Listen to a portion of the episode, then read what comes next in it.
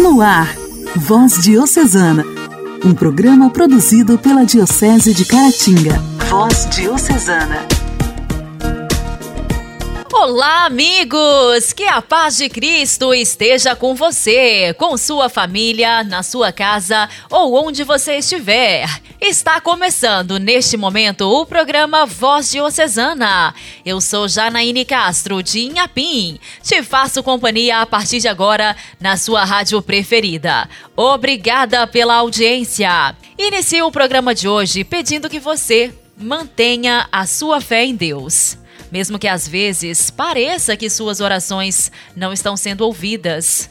Não se esqueça que ele é um pai amoroso e certamente entende suas necessidades. Mas entenda que existe um tempo certo para tudo. E talvez ainda não tenha chegado o momento de você receber as respostas que gostaria. Continue firme, ainda que as dificuldades sejam muitas. Prossiga nos caminhos de Deus e acredite que Ele não se esquece de você. Voz Diocesana. Voz Diocesana. Um programa produzido pela Diocese de Caratinga. Hoje, dia 1 de novembro, é o Dia de Todos os Santos. Essa data é dedicada à celebração e homenagem de todos os santos e mártires das igrejas cristãs, garantindo que aqueles que não têm uma data própria de festejo não sejam esquecidos. Ao longo do ano, todos os dias há uma comemoração de um santo. Por exemplo, 4 de outubro é o dia de São Francisco de Assis, 28 de outubro é o dia de São Judas Tadeu. Mas há muitos santos que não são conhecidos. Assim, o dia 1 de novembro serve para homenagear estes santos. Santos são pessoas que praticam o bem, que dedicaram a sua vida pelos outros. E por isso, a igreja acredita que estejam juntos de Deus. A celebração é reconhecida por várias denominações cristãs, como católicos, romanos, ortodoxos, anglicanos e luteranos. O Dia de Todos os Santos é celebrado nesta data em todo o Ocidente, enquanto nas igrejas do Oriente a comemoração acontece no primeiro domingo após Pentecostes. Sabemos que desde os primeiros séculos os cristãos praticam o culto dos santos, a começar pelos mártires. Por isso, hoje, vivemos essa tradição na qual nossa Mãe Igreja nos convida a contemplarmos os nossos heróis da fé, esperança e caridade. Na verdade, é um convite a olharmos para o alto, pois neste mundo endurecido pelo pecado, brilham no céu com a luz do triunfo e esperança daqueles que viveram e morreram em Cristo, por Cristo e com Cristo, formando uma constelação. Todos estes combatentes de Deus merecem nossa imitação, pois foram adolescentes, jovens, homens casados, mães de família, operários, empregados, patrões, sacerdotes, pobres mendigos, profissionais, militares ou religiosos, que se tornaram um sinal do que o Espírito Santo pode fazer num ser humano que decide viver o Evangelho, que atua na igreja e na sociedade. Portanto, a vida desses acabaram virando proposta para nós, uma vez que passaram fome, apelos carnais, perseguições, alegrias, situações de pecado, profundos arrependimentos, sede, doenças, sofrimentos por calúnia, ódio, falta de amor e injustiças.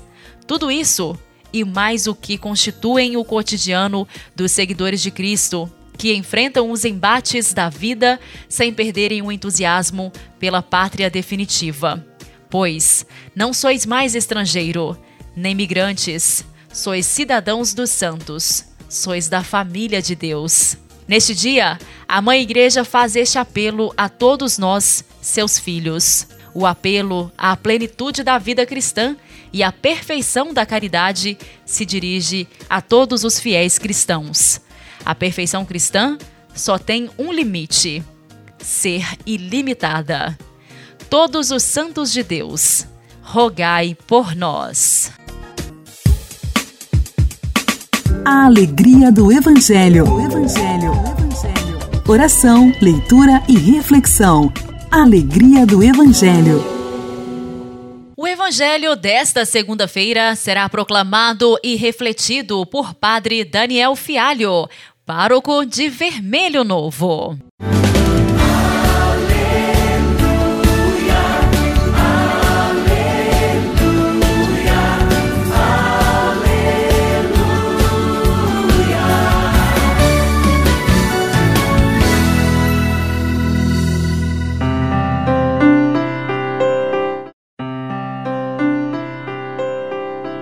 Olá, ouvintes do programa Voz Diocesana. O evangelho proposto para o dia de hoje é de Lucas, capítulo 14, versículo de 12 ao 14. Naquele tempo, dizia Jesus ao chefe dos fariseus que eu tinha convidado: Quando tu deres um almoço ou um jantar, não convides teus amigos, nem teus irmãos, nem teus parentes, nem teus vizinhos ricos, pois estes poderiam também convidar-te e isso já seria uma recompensa. Pelo contrário, quando deres uma festa, convida os pobres, os aleijados, os coxos, os cegos. Então tu serás feliz, porque eles não podem te retribuir. Tu receberás a recompensa na ressurreição dos justos. Palavra da salvação. Glória a vós, Senhor.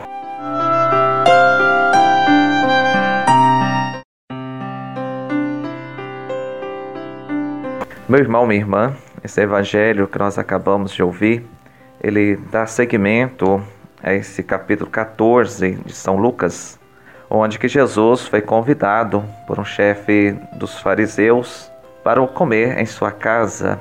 Vejamos, Jesus é convidado para uma refeição. Refeição já é sinal de familiaridade, de amizade. A gente só convida alguém para fazer uma refeição em nossa casa quando a gente já tem uma intimidade com a pessoa, já tem uma amizade. E nesse momento em que Jesus está na casa desse chefe dos fariseus, Jesus nota que os seus convidados escolhem os melhores lugares, os lugares de destaque. E nessa observação, Jesus pede para que aquele que de fato é esperto ou tem uma consciência do seu lugar, não deveria escolher os melhores lugares, deveria escolher os últimos, porque o dono da festa poderia convidá-lo para aproximar. E aquele que talvez escolher os primeiros lugares, o chefe da festa poderia pedir para dar lugar ao outro que sentou no último lugar. Então é como trazendo para nós essa a humildade que seria exaltada e aqueles que se exultam seriam humilhados. E nesse evangelho que Jesus nos mostra é que aqueles que não têm condição nenhuma de dar uma retribuição, esse que de fato dá a verdadeira retribuição ao dono da festa, porque em bens materiais não são capazes, mas daquilo que o próprio Senhor possa oferecer, dará muito mais. A grande recompensa na ressurreição dos justos, ou seja, aqueles que de fato seguem o caminho do Senhor aqueles de fato que ouvem a palavra de Deus. Ontem no Evangelho nos falando dessa dimensão de amar a Deus com toda a força, com toda a alma, com todo entendimento, com todo o coração e o próximo a si mesmo. Então esse Evangelho também dá um pouco da sintonia de ontem para nós, porque aqueles que se amam e amam o próximo e a Deus, sempre criam essa relação de caridade, sem preocupação com as recompensas terrenas, porque a verdadeira recompensa virá do próprio Deus. Não deveríamos preocupar quando fizermos a nossa caridade qual seria a retribuição, porque a verdadeira retribuição vem do próprio Deus. Que nós possamos aprender então desse Evangelho da verdadeira felicidade nas relações humanas, sobretudo com a prática da caridade. É feliz aquele que pode doar, porque é melhor doar do que receber. Mas já sabemos que na nossa limitação humana nós recebemos muito mais de Deus. Que o Senhor Jesus possa nos ajudar a compreender o seu amor por nós e que nós possamos amar o outro com o coração sempre aberto, sincero, sendo capaz de ajudar uns aos outros na mesma dimensão que nós somos necessitados da graça e da misericórdia de Deus por nós. Que o Senhor assim possa nos abençoar e nos guardar em seu amor. Amém.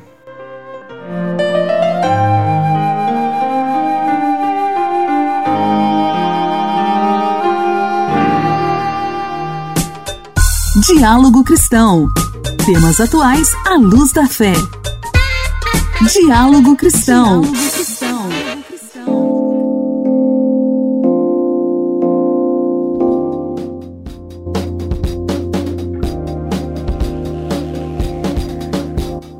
Na última quinta-feira, 28 de outubro, comemoramos o Dia do Servidor Público. Os servidores públicos são responsáveis pela promoção da cidadania e fortalecimento da democracia.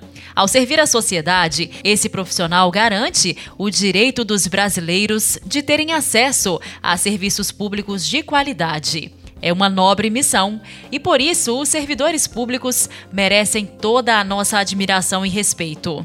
Hoje, no Diálogo Cristão, trabalhadores do SUS relatam luta na pandemia para a repórter Suzana Lima. Quando a pandemia começou, foi a rede pública de saúde que garantiu o atendimento para a doença que ainda tinha características desconhecidas, mas se apresentava de modo grave.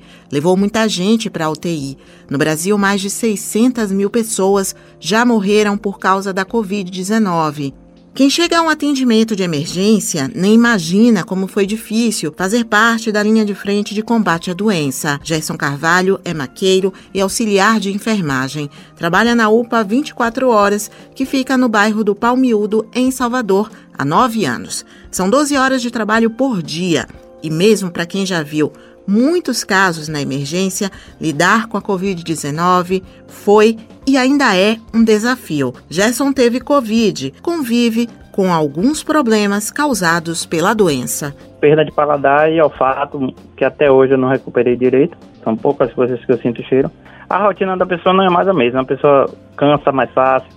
Tanto que eu voltei a fazer academia para ver se eu me recupero. Para quem quer trabalhar nessa área, tem que gostar de, do que está fazendo. É através do trabalho dos funcionários públicos que atuam no SUS que os gestores conseguem monitorar o vírus, acompanhar as novas variantes para planejar as medidas de segurança sanitária. Para quem trabalha no SUS, um dos momentos de maior alegria foi a chegada da vacina contra a Covid-19. Adna Morim é técnica em enfermagem, servidora pública há 15 anos. Ela mora em Salvador. Quando a pandemia começou, Adna estava de férias. Ela diz que no momento em que voltou a trabalhar, foi em uma UTI para pacientes com Covid. Vendo muitas pessoas morrendo, foram pessoas que a gente não conhecia, a gente acabou se tornando familiar daquelas pessoas, né? E muito triste, muito triste. Fica difícil até hoje a gente falar sobre o acontecido. Hoje, Adna faz parte do quadro de vacinadores da Secretaria da Saúde de Salvador. Tem trabalhado aos sábados, domingos e feriados, porque a corrida agora é para garantir a imunização da população. Ela já vacinou milhares de baianos, mas para ela, a emoção da primeira vacina aplicada contra a Covid é inesquecível. E quando eu comecei a trabalhar com a vacina do Covid, eu disse: Poxa, é uma dose realmente de esperança que a gente vai dar para essas pessoas.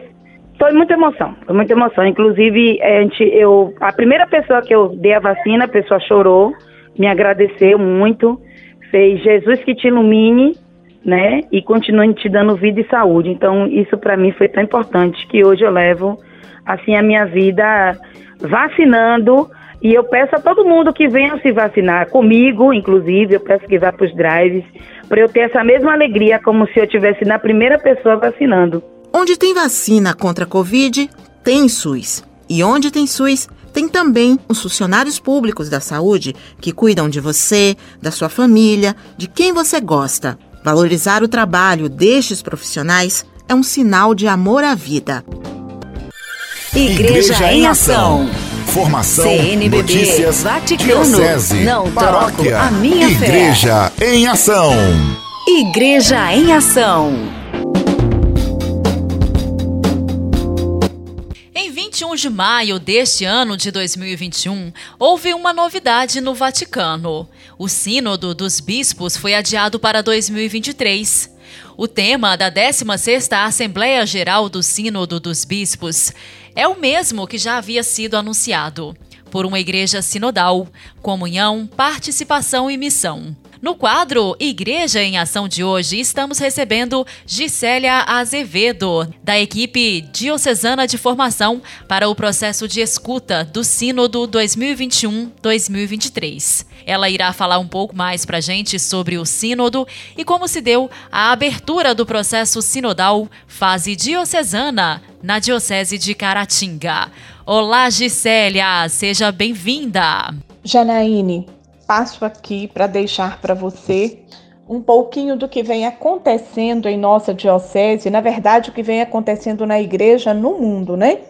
Estamos ouvindo esses dias falar muito de Sínodo, Sínodo 2021-2023. O Sínodo 2021-2023, ele vem com uma proposta do Papa Francisco que nos remete a uma reflexão muito forte a igreja no Brasil, ela se prepara para a 16ª Assembleia Ordinária do Sínodo dos Bispos e será realizada em 2023 com o tema Por uma Igreja Sinodal, Comunhão, Participação e Missão. O Sínodo é um processo de dois anos. Ele é dividido em fases distintas e ele vai começar, né? Iniciou agora em outubro de 2021 e culmina com a fase da Igreja Universal na tradicional Assembleia dos Sínodos dos Bispos no Vaticano em outubro de 2023.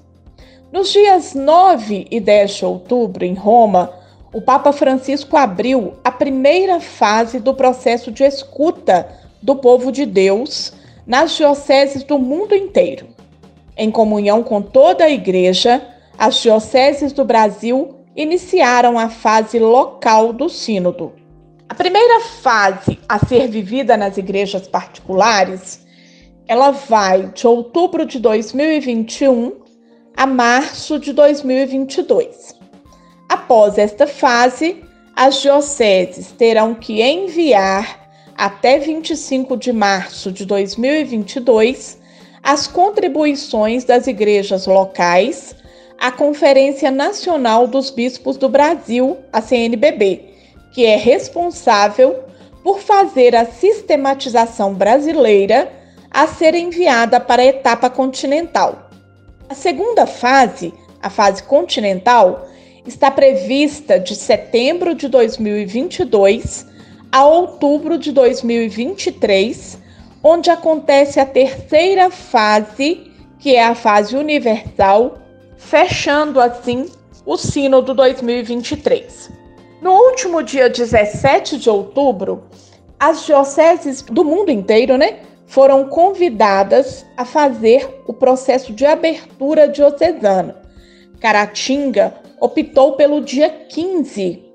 Então, no dia 15 de outubro, na paróquia São Judas Tadeu, no bairro Limoeiro, nós tivemos durante a tarde, de 15 às 18 horas, uma formação com o clero diocesano para a apresentação das fases diocesana das propostas enviadas às dioceses. À noite, às 19 horas, nós tivemos também na paróquia São Judas, com a participação do clero, a abertura, a missa de envio da fase sinodal, abertura né, dessa fase diocesana em nossa igreja particular. No dia 24 de outubro, no seminário diocesano, nós tivemos a primeira formação com a equipe sinodal, a equipe dos missionários sinodais. Nós contamos com aproximadamente 115 pessoas da Diocese de Caratinga que se fizeram presente, entre eles padres, seminaristas, freiras e leigos de toda a diocese. Essas pessoas, no dia 24, né, passaram por uma, um processo formativo que iniciou às 8 horas da manhã, finalizando às 16 horas, onde puderam conhecer a proposta e os documentos apresentados a serem realizados esse processo de escuta sinodal. Nessa segunda-feira, dia 1 de novembro, iniciaremos o período de preparação dos documentos sinodais. Teremos uma live às 19 horas pela plataforma do Zoom com os missionários sinodais, onde vamos tratar do documento preparatório para o sínodo e do documento VABMECO, também usado para que possamos caminhar juntos nesse processo. A equipe diocesana é responsável por essa assessoria. Então, durante essa semana, nós vamos trazer para vocês esses passos que estamos realizando na Diocese de Caratinga. Durante muito tempo estaremos juntos para falar e para fazer acontecer esse processo sinodal em nossa diocese. É tão importante que todo cristão participe.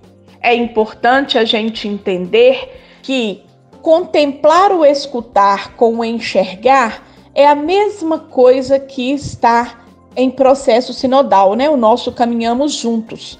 Nós somos muitos, muitos, principalmente na nossa igreja, no nosso caminhar, na nossa vida, no mundo, nós somos muitos e precisamos valorizar o dom que cada membro possui. Nós somos muitos, mas nós não somos iguais. Nós temos qualidades próprias recebidas pela graça de Deus. Então, devemos ter a oportunidade de colocá-las a serviço da comunidade. Devemos reconhecer que os demais também têm dons qualidades que estão presentes em cada um para ser colocada em comum, com a finalidade de edificar a comunidade eclesial, a igreja que está presente, seja ela na nossa diocese, seja ela no mundo. Então, o Papa nos chama a atenção e que juntos possamos caminhar por esse processo sinodal.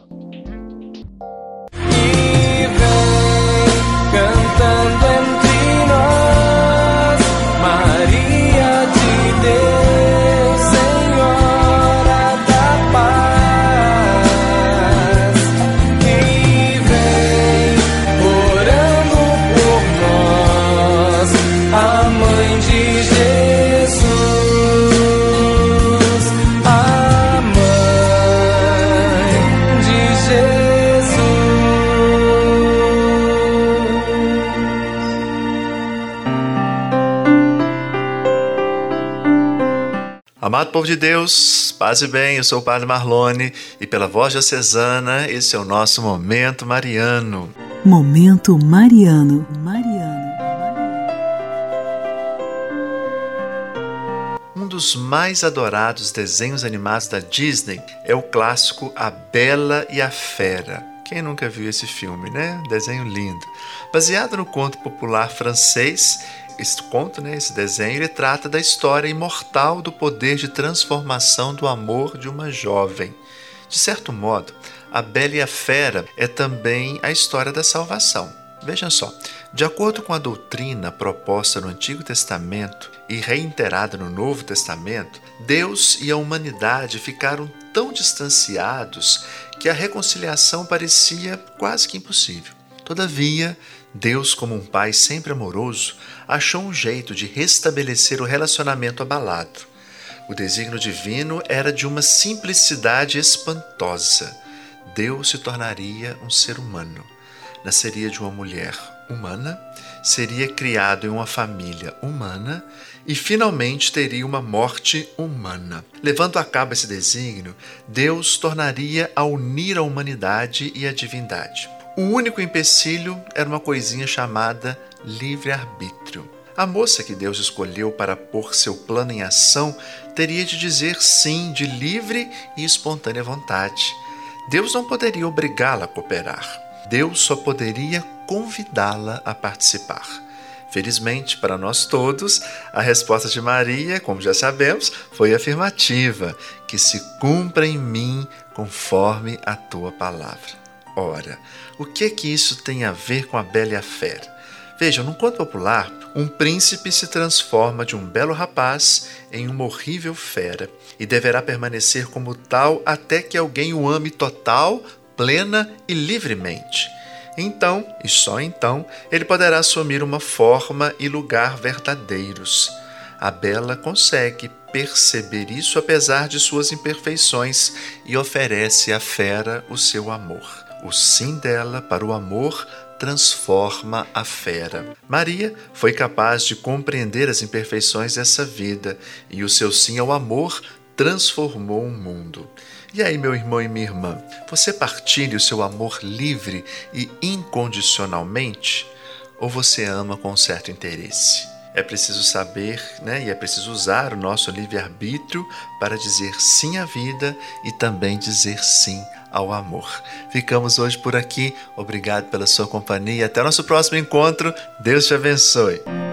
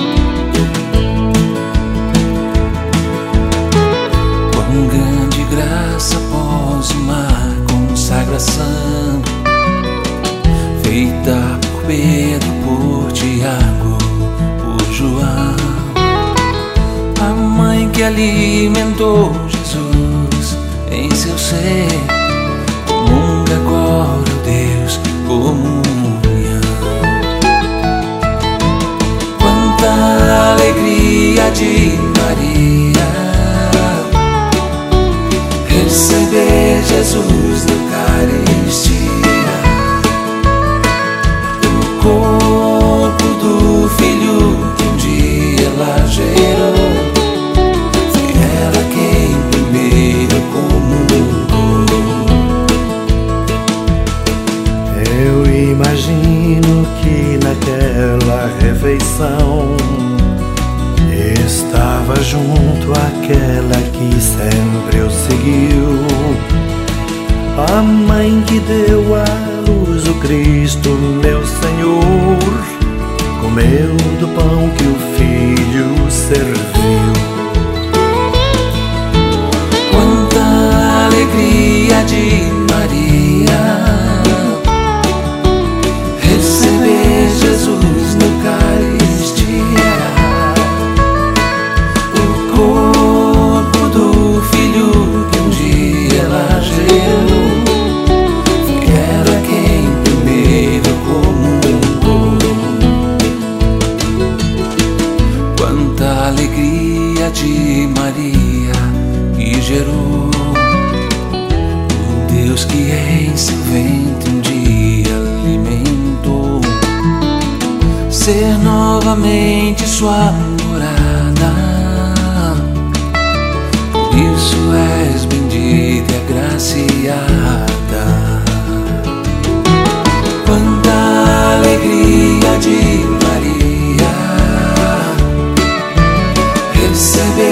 Jesus.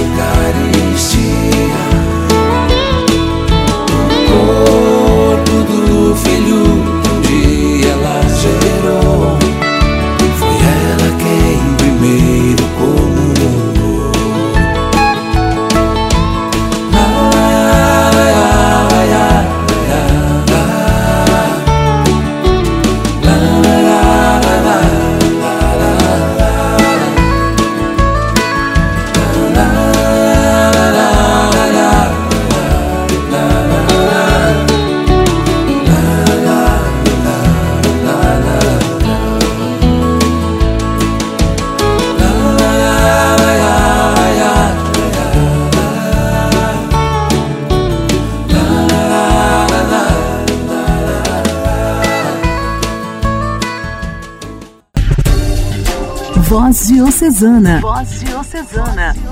Um programa produzido pela Diocese de Caratinga. Meus amigos, o programa Voz Diocesana desta segunda-feira está chegando ao fim. Agradeço muito a sua audiência. Continue em sintonia com a sua rádio preferida e que Deus ilumine os seus caminhos, dirija seus passos, te instrua em suas decisões, te fortaleça, que Ele renove a sua fé e te faça vencer, te faça prosperar e ser muito feliz. Uma excelente semana para você. Você ouviu Voz Diocesana, um programa da Diocese de Caratinga. Voz Diocesana.